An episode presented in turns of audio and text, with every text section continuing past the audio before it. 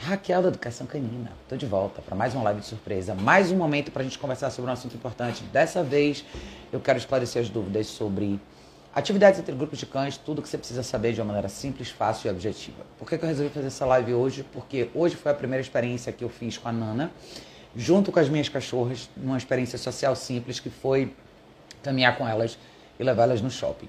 A Nana é uma cachorra de 4 meses de idade, ela vai ser uma cachorra grande. E ela é uma cachorra super empolgada. Ela gosta da ideia de estar com os cães, ela gosta da ideia de interagir.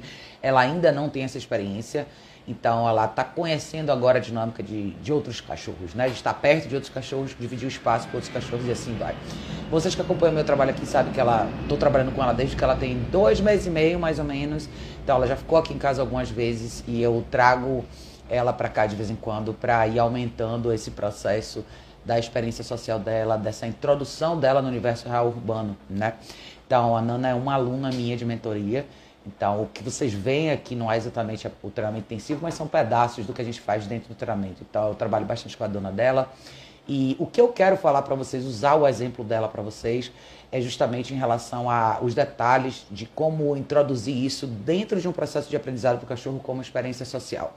Então vamos lá. A Nana é uma cachorra que mora só com uma pessoa, tá? Ela não tem outro cachorro na casa dela, não vai existir um outro cachorro para conviver com ela no dia a dia.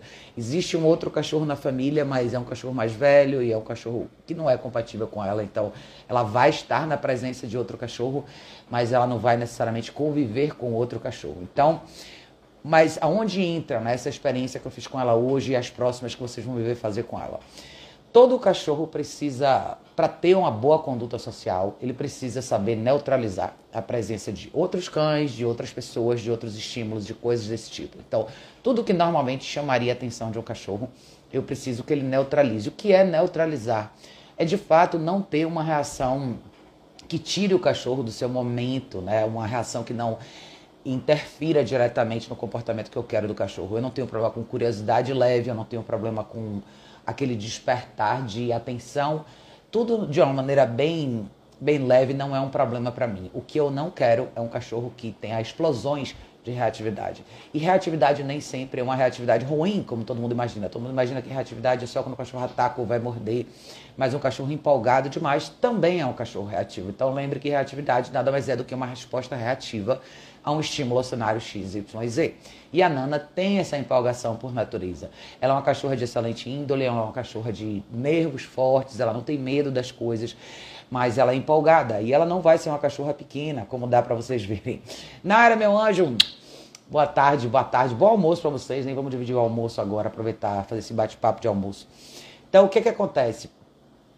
Que, onde entra essa experiência para ela, tá? Eu saio com ela com a Emma e a Pipa, que são as minhas cadelas mais jovens, e dito isso, a Emma e a Pipa estão bastante acostumadas a estarem ao redor de outros cães sem interagir. Isso é uma super lição para Nana e é um exemplo bem legal para ela, é o que eu quero dela, tá? Então, quem acompanhou os stories hoje, vocês viram pedacinhos desse processo com ela. Assim que a gente saiu todo mundo junto, lógico que ela ficou empolgada, lógico que ela ficou animada. A, a intenção dela inicial era de fato interagir com as cachorras e eu não deixo isso acontecer. Por que, que eu não deixo isso acontecer?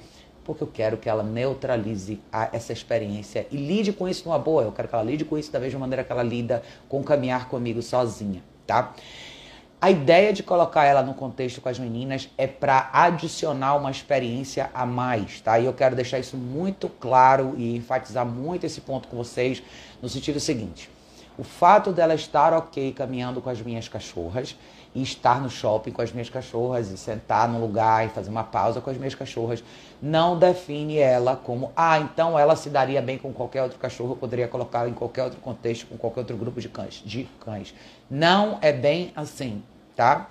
Pense que qualquer grupo precisa estar bem orquestrado e bem condicionado para que eles possam ser conduzidos por uma pessoa que tenha uma noção dessa diretriz e saiba o que fazer com esses cachorros.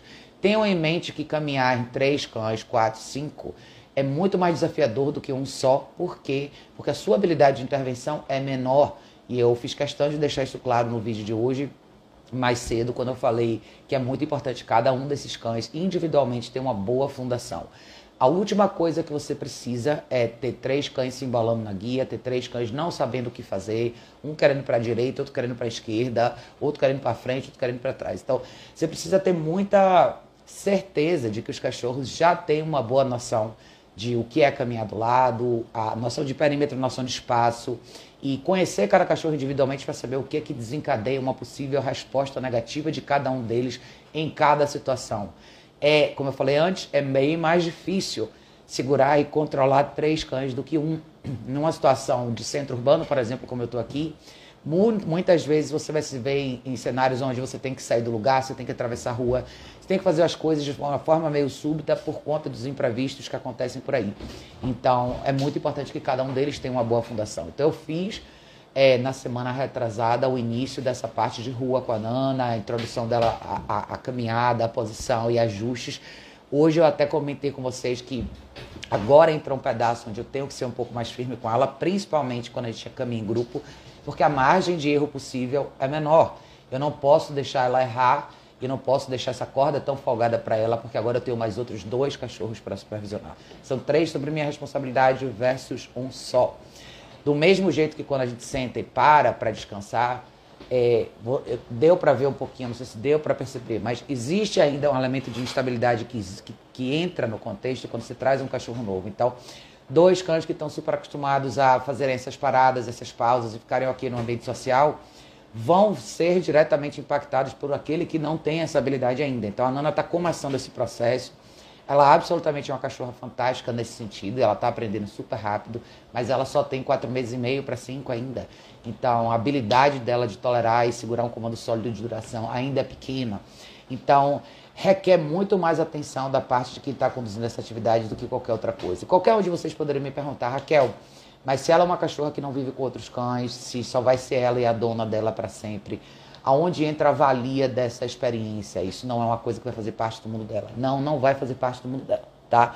Mas é uma experiência que adiciona para ela uma visão diferente, um contexto diferente. Só para vocês saberem, hoje pela primeira vez ela fez xixi na rua, coisa que ela nunca tinha feito. Por quê? Porque existe uma predisposição maior de pertencer do animal jovem ou animal novo dentro de um grupo que ele não conhece para que ele pertença, ele observa muito o que os outros cães fazem. E existe um elemento de espelho aí, já que todo mundo faz isso, eu vou fazer também. Então foi a primeira vez que ela fez xixi na rua, e foi bem legal, e a gente quer que eventualmente isso aconteça também. Eu não quero que ela sempre segure o xixi, eu quero que ela possa fazer na rua, apesar dela já fazendo tapete higiênico, eu quero essas duas opções. Então, tem pedaços de lições que absolutamente vão ser mais fáceis para o cachorro absorver quando ele vê isso de cães mais maduros. E eu até pontuei uma coisa interessante hoje no Stories falando da Emma. A Emma sempre foi uma cachorra bem segura. Quem me conhece há mais tempo sabe que eu falo bastante dela. E dito isso, hoje ela tem quatro anos, ela já é uma cachorra madura. Eu, eu sempre me refiro a ela como uma cachorra mais jovem por causa das minhas mais velhas, mas ela absolutamente tem outro patamar hoje em dia e ela lida muito bem com isso. Então, é, é, legal a Nana ter tido essa experiência junto com ela. E até a Pipa, com o jeito dela. A Pipa é uma cachorra mais desligada. Ela é uma cachorra que não, não deixa essas coisas impactarem ela. Então, por natureza, ela já é assim. E também foi uma experiência legal para a Nana nesse sentido. E eu acho que outra coisa bacana de pontuar é assim, porque as minhas cachorras estão constantemente expostas a cães diferentes, sem interação, elas absolutamente não procuram essa interação. É isso que faz delas boas companhias para um novo filhote porque elas não vão buscar isso com esse novo cachorro. E essa é a grande missão que eu quero que o cachorro novo entenda. Então, para ficar claro para vocês, quando a gente faz, eu e qualquer outra pessoa mostram atividades entre grupos de cães, a ideia não é que os cães interajam entre eles dentro daquela atividade, da caminhada. A ideia é que eles neutralizem a presença de um, dois, três, quatro outros cães que estejam simplesmente fazendo a mesma atividade que eles. Eu não sei se vocês vão lembrar, mas mais ou menos uma semana atrás eu postei no Stories um vídeo, eu estava esperando o táxi aqui na porta da minha casa e passou um morador de rua, esse pessoal que a gente chama de carroceiro, anda com aquelas carroças, ele estava com quatro cachorros. E quando ele parou para conversar com uma pessoa na rua, os quatro cães naturalmente pararam, deitaram, esperaram, passaram várias outras coisas e os cachorros simplesmente não se deixaram abater por nada daquilo. E é interessante a gente ver situações desse tipo, porque eu estou falando do, do, mais próximo do cão selvagem que a gente vai ver hoje no universo real urbano, que são cães que andam na rua, com pessoas de rua. E naturalmente esses cachorros não buscam isso. Então, de novo, não esperem que as atividades em grupos de cães tenham como intuito a interação. Não é esse o ponto, tá? O ponto de qualquer profissional que coloca eventualmente o seu cachorro dentro de uma atividade de grupo, dentro do treinamento, seja uma caminhada em grupo ou uma atividade de exposição social passiva em grupo, nada mais é para que o cachorro aprenda a neutralizar isso. Proximidade, é, atividade dinâmica em grupo, atividade passiva em grupo, sem interação. É isso que vai fazer com que esse cachorro lide com todas as surpresas no mundo lá fora com mais certeza, com mais confiança e com mais habilidade de não se deixar abater por esses elementos que podem surgir de qualquer lugar. Então, a gente até teve a oportunidade no shopping, eu sempre falo que é um lugar que sempre passa muita coisa, principalmente aqui em São Paulo. Sempre tem uma mãe com a criança, sempre tem uma pessoa é, idosa, sempre tem barulhos diferentes, cheiros diferentes, sempre tem gente comendo, sempre tem gente com sacola, sempre tem carrinho passando. Todos esses elementos, eles diversificam a experiência social do cachorro no sentido de aprendizado e empilhar, né? É, experiências e, e, cenários que é que como se você fosse colocar um em cima do outro que no final vai dar aquela resposta para o cachorro que é eu diversifiquei isso tanto que eu, hoje não me abalo mais com tanta coisa é isso que a gente quer. É a mesma coisa que acontece com a criança pequena quando ela começa a sair, ela começa a ser exposta a parques, praças, cenários diferentes, é, escola e assim vai. A criança ganha mais confiança começa a lidar com o mundo lá fora de uma maneira diferente. Eu acho que para o cachorro isso é muito importante se a gente considerar que todo mundo que vive hoje em centro urbano e quer poder transitar com o cachorro no universo real vai ter que lidar com elementos desse tipo e muita gente tem cães que não são preparados para isso, não tem essas experiências. Eu acho que com a Nana está sendo legal para vocês verem como eu tenho feito tudo muito cedo com ela, no tempo certo. Então, ela tá nessa fase agora entre 4 e 5 meses de idade e ela já está fazendo coisas que cães mais velhos nunca fizeram. Então, lógico que vai ter lapidar a resposta dela, lógico que várias vezes vai ter inquietude dela, vai ter um pouco de intolerância e impaciência dela, que é normal. Mas eu prefiro que ela erre agora e eu limpe toda essa resposta dela agora do que eu tenha que fazer isso lá na frente quando ela tiver um, dois, três anos de idade. Então, o meu objetivo no treinamento dos cães, eu acho que para muitos profissionais é a mesma coisa, é de fato que o cachorro esteja preparado para acompanhar a família dentro do universo real onde ela vive. Então, para quem vive em centro urbano, você precisa testar, colocar o seu cachorro à prova e colocar ele em cenários desse tipo para que quanto mais ele multiplique experiências, mais confiante ele fique. Então, qual que é o grande papel da atividade entre grupos de cães? Neutralizar, nada mais do que isso, tá? E, e se a gente pensar em neutralizar, é na natureza, de novo, quem gosta de voltar aos primórdios da espécie sempre vai lembrar que qualquer grupos, qualquer grupo de predador selvagem age dessa mesma forma, tá? Eu sempre falo isso para vocês. Eu não estou só falando de cães, lobos, eu posso falar de urso, tigre, o que você quiser.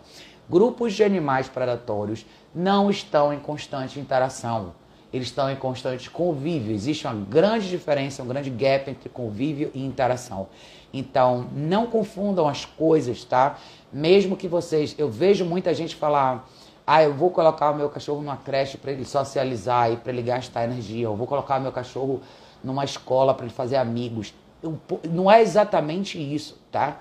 Eu quero muito que vocês tenham isso em mente. É toda e qualquer atividade entre grupos de cães é para que o cão amadureça com confiança dentro do conceito de neutralizar a presença de outros cães. Se vocês quiserem um paralelo bem simples para vocês, o que, que acontece com todos nós seres humanos quando nós entramos na escola, crianças? A gente entra na escola para aprender a conviver com outras pessoas, com outros seres humanos. Nós passamos 18 anos na escola para aprender a conviver, a amadurecer, sem que a gente se torne um problema dentro da sociedade. É mais ou menos isso, tá? Então, a interação física, ela é muito menos importante do que toda e qualquer outra lição que você vai aprender dentro desse período. Então, tem muitos elementos que envolvem aí na, na, na questão humana, mas para os cachorros, se a gente simplificar bastante, seria isso, tá? É, toda a magia, eu acho que as pessoas viram na época do César Milan, lá atrás, há 15 anos atrás, quando as pessoas começaram a ver essa coisa dos dog walkers, das pessoas caminhando com quatro, cinco cães e de trabalhos com múltiplos cães ao mesmo tempo, era justamente, acho que as pessoas ficaram tão, tão encantadas de ver aquilo ali porque elas nunca imaginaram, nunca pensaram por essa linha de raciocínio que a ideia era convívio e não interação. Para quem assistia os episódios 12, 13 anos atrás, vai lembrar que vocês iam ver esses cachorros, cada um no seu lugar, todo mundo tomando sol, todo mundo dividindo o espaço educadamente, sem essa loucura, sem essa confusão. Infelizmente, ainda existem muitos lugares que vendem a loucura, a confusão, os brinquedos pendurados nas cordinhas, todos os cachorros correndo atrás da mesma bolinha. Por favor, não caiam nessa armadilha, tá? Isso nunca vai ser uma maneira de replicar a, o que seria a conduta correta e mais ritualística, mais próxima da espécie do cachorro, tá? Qualquer ambiente que trabalha com grupos de cães precisa ter como primórdio a ideia de coexistência sem interação. Qualquer espécie é assim. Nós somos assim. Os animais são assim. Qualquer um deles. Me dê um, um, animal que você quiser, eu vou te mostrar que é assim que funciona, tá? Então a gente precisa parar um pouco de achar que a socialização e qualquer atividade entre grupos de cães tem como premissa a interação física. É por isso que a gente tem tantas brigas, tantas confusões nos eventos para cachorros, principalmente aqui em São Paulo, essas festas de aniversário, os parquinhos e as pracinhas. Por quê? Porque as pessoas não prezam pelo, pelo que deveria ser prezado naquela situação em particular. Existem cenários maravilhosos para que isso seja feito, mas infelizmente as pessoas ainda não entenderam esse conceito de verdade. Eu quero muito que isso fique claro para todos vocês, tá? Então, vocês ainda vão ver eu fazer algumas coisas desse tipo com a Nana aqui de novo. Não é porque isso vai fazer parte da realidade dela. E eu vou além. Se existisse um outro cachorro na casa dela, era exatamente desse jeito que eu iria conduzir o treinamento. Eu tenho quatro cachorras, vocês sabem disso, e eu não encorajo essa interação entre elas. Eu não encorajo. Eu quero que todo mundo saiba existir, saiba dividir o nosso espaço íntimo com calma, com tranquilidade, com passividade, nada mais do que isso, tá? Nós podemos caminhar juntos, nós podemos sentar na sala juntos, nós podemos fazer um monte de coisas juntos, contanto que não exista essa constante interação física, tá? Então, espero que tenha ficado claro para vocês. Eu, eu sei que eu bato bastante nesse conceito e muita gente tem problema com isso. É, eu, eu sempre vejo muita gente patinar um pouco por trás desse conceito e falar, mas eu queria que o cachorro brincasse, mas eu queria que ele tivesse amigo, ele tem um ímpeto XYZ. Gente, de verdade, assim, pare para pensar que isso é muito mais por um desejo nosso do que por um desejo do cachorro. Eu sempre falei para vocês que cães, quando eles amadurecem, essa interação física que vocês veem é uma coisa da fase infantil dos cães. Nada mais é do que um treino. É um treino de caça, é um treino de conflito, é um treino para que eles possam se defender lá na frente. Depois disso, o que entra é maturidade, confiança e nada mais do que dividir espaço entre eles.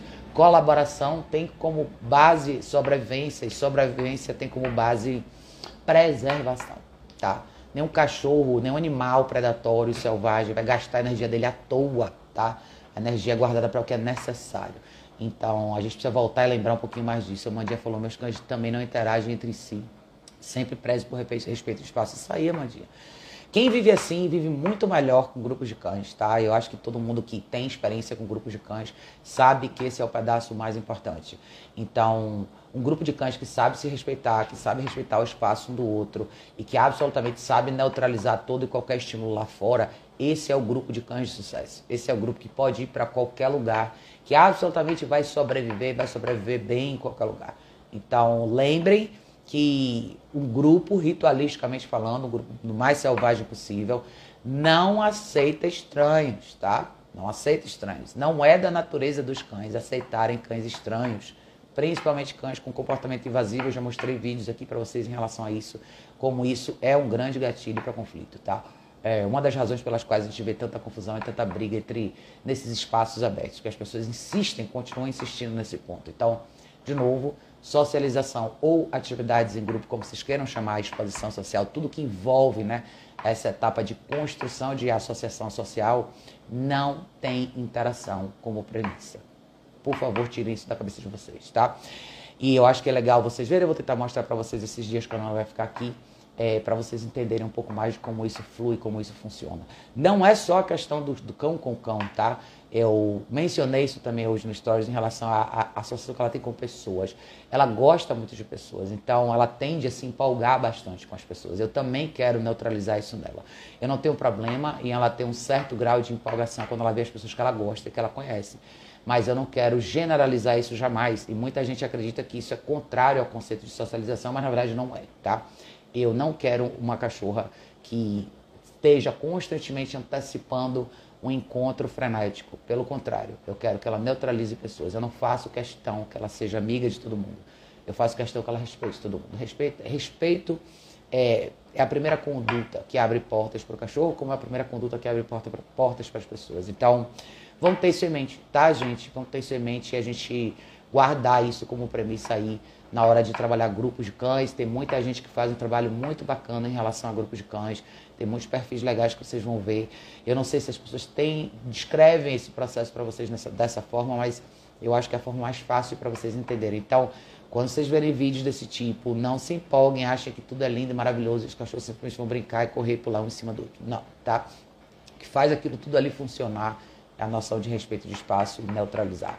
Neutralizar aquela presença e simplesmente desligar e entregar essa confiança para quem está conduzindo essa atividade de garantir, né, que todo mundo vai sair dessa experiência seguro e tranquilo, tá bom? Mas é isso, gente, não vou demorar, daqui a pouquinho eu tenho uma aula. É, se tudo der certo, hoje no final do dia eu volto pra gente fazer mais uma live no YouTube. Quem não tá acompanhando, voltem lá e acompanhem, tá? Eu fiz duas lives essa semana lá no YouTube. Eu vou voltar no ritmo lá com vocês, tá bom, minha gente? Beijo enorme. A gente se vê em breve próximo vídeo.